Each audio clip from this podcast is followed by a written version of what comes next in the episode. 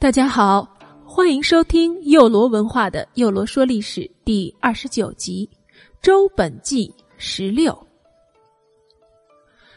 周庄王在世时并没有什么太大的功绩，不过有趣的是，他被后世尊封为说书人的祖师爷。这到底是怎么回事呢？我们先来聊聊说书人。说书人是中国一直以来流传下来的职业。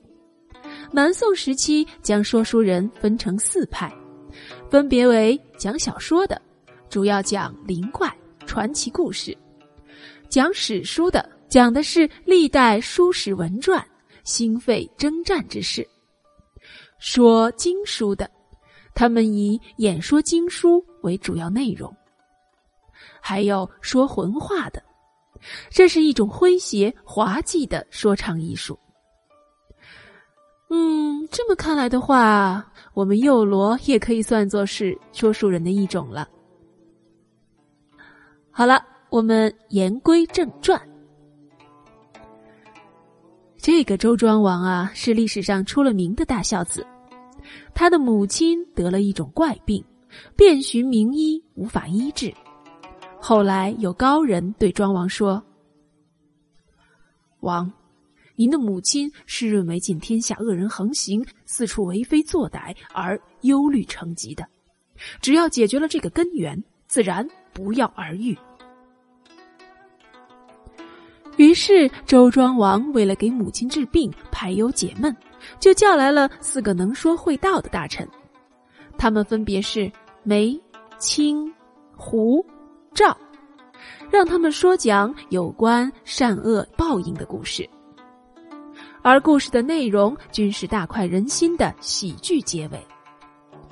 太后听后觉得心情大为舒畅，病体渐渐好转。这四位大臣说讲的风格也各异，便形成了后来曲艺的四种主要形式，即古词、评书。快板书和相声。当时用来讲古词的大鼓上，可还有一百个铜钉呢。据说这一百个铜钉象征着文王的一百个儿子。清代以来，说书这一行有了很大的发展，特别是在北京地区极为兴盛，出现了各种大鼓，曲艺的演唱形式也更加多样化。从此，曲艺成为了独立的艺术种类。清道光年间，相会中的天平会也是在此基础上发展起来的，演唱形式、曲调、内容都具有曲艺演唱的特点，因此说书这行至今仍奉周庄王为祖师爷，代代相传。周庄王晚年时，齐国陷入内乱，而到了公元前六百八十五年，公子小白被立为国君，便是齐桓公。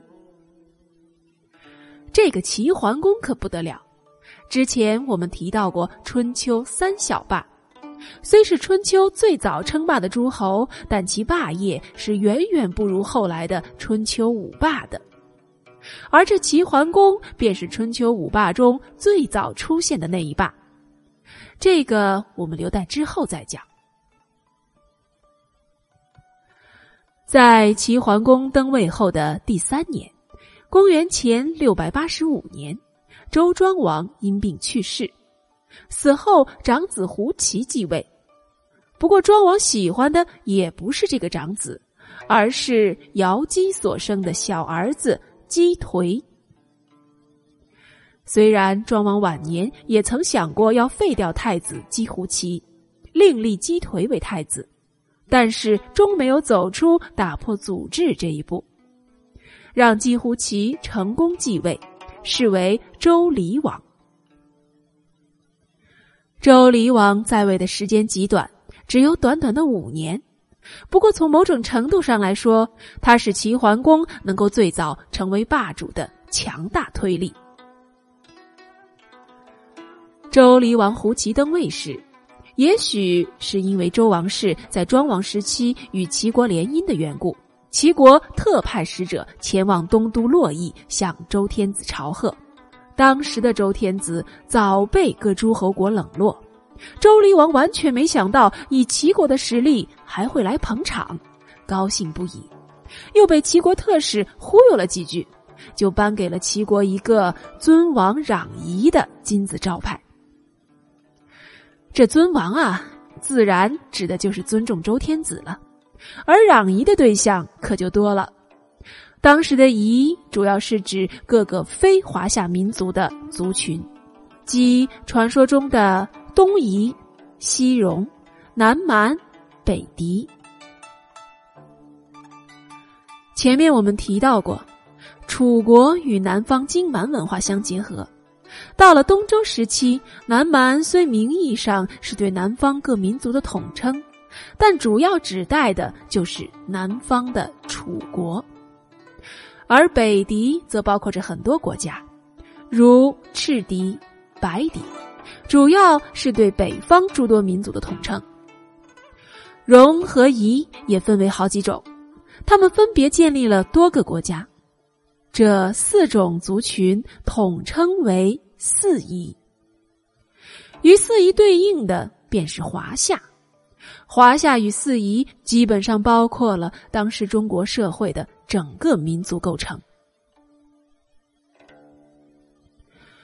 不过，四夷与华夏并不像楚和汉界那样能够绝对的区分。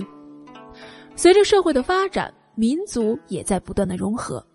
比如齐国的姜姓，它本来也是属于东夷的，但是由于姜姓自古以来就是姬姓的盟友。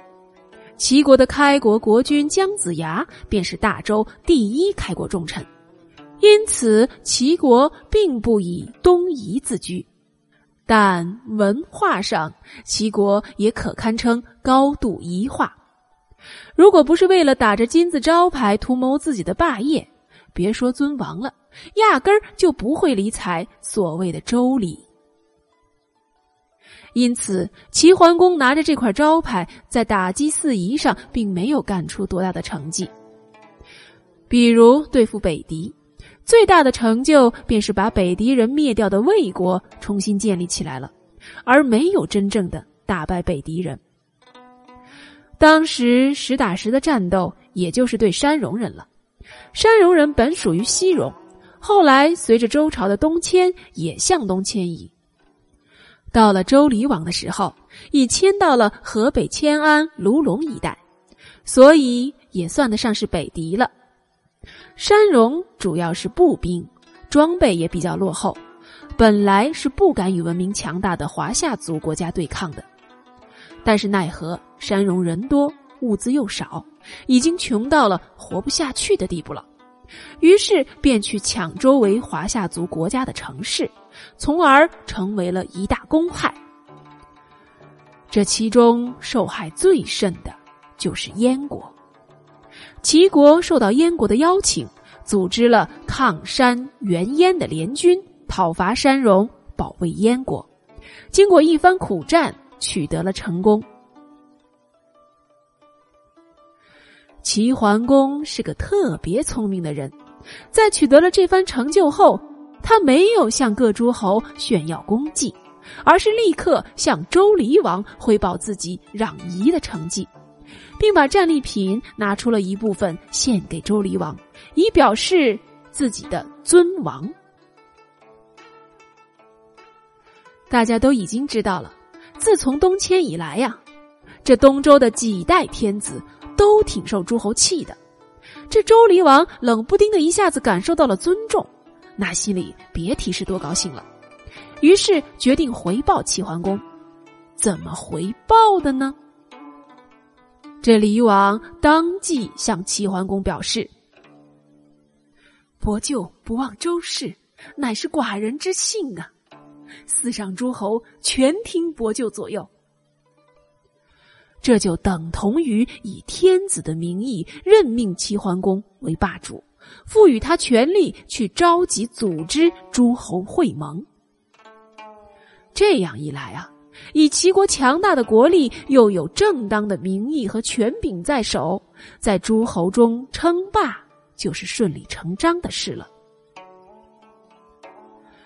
不过，齐桓公虽然称霸，但是他在位的时期，倒也保着东周王室政局的稳定。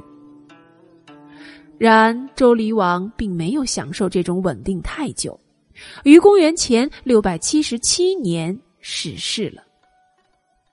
死后，他的儿子姬狼继位，便是周惠王。好了，幼罗说历史的第二十九集就到这里，敬请明日收听第三十集《周本纪》十七。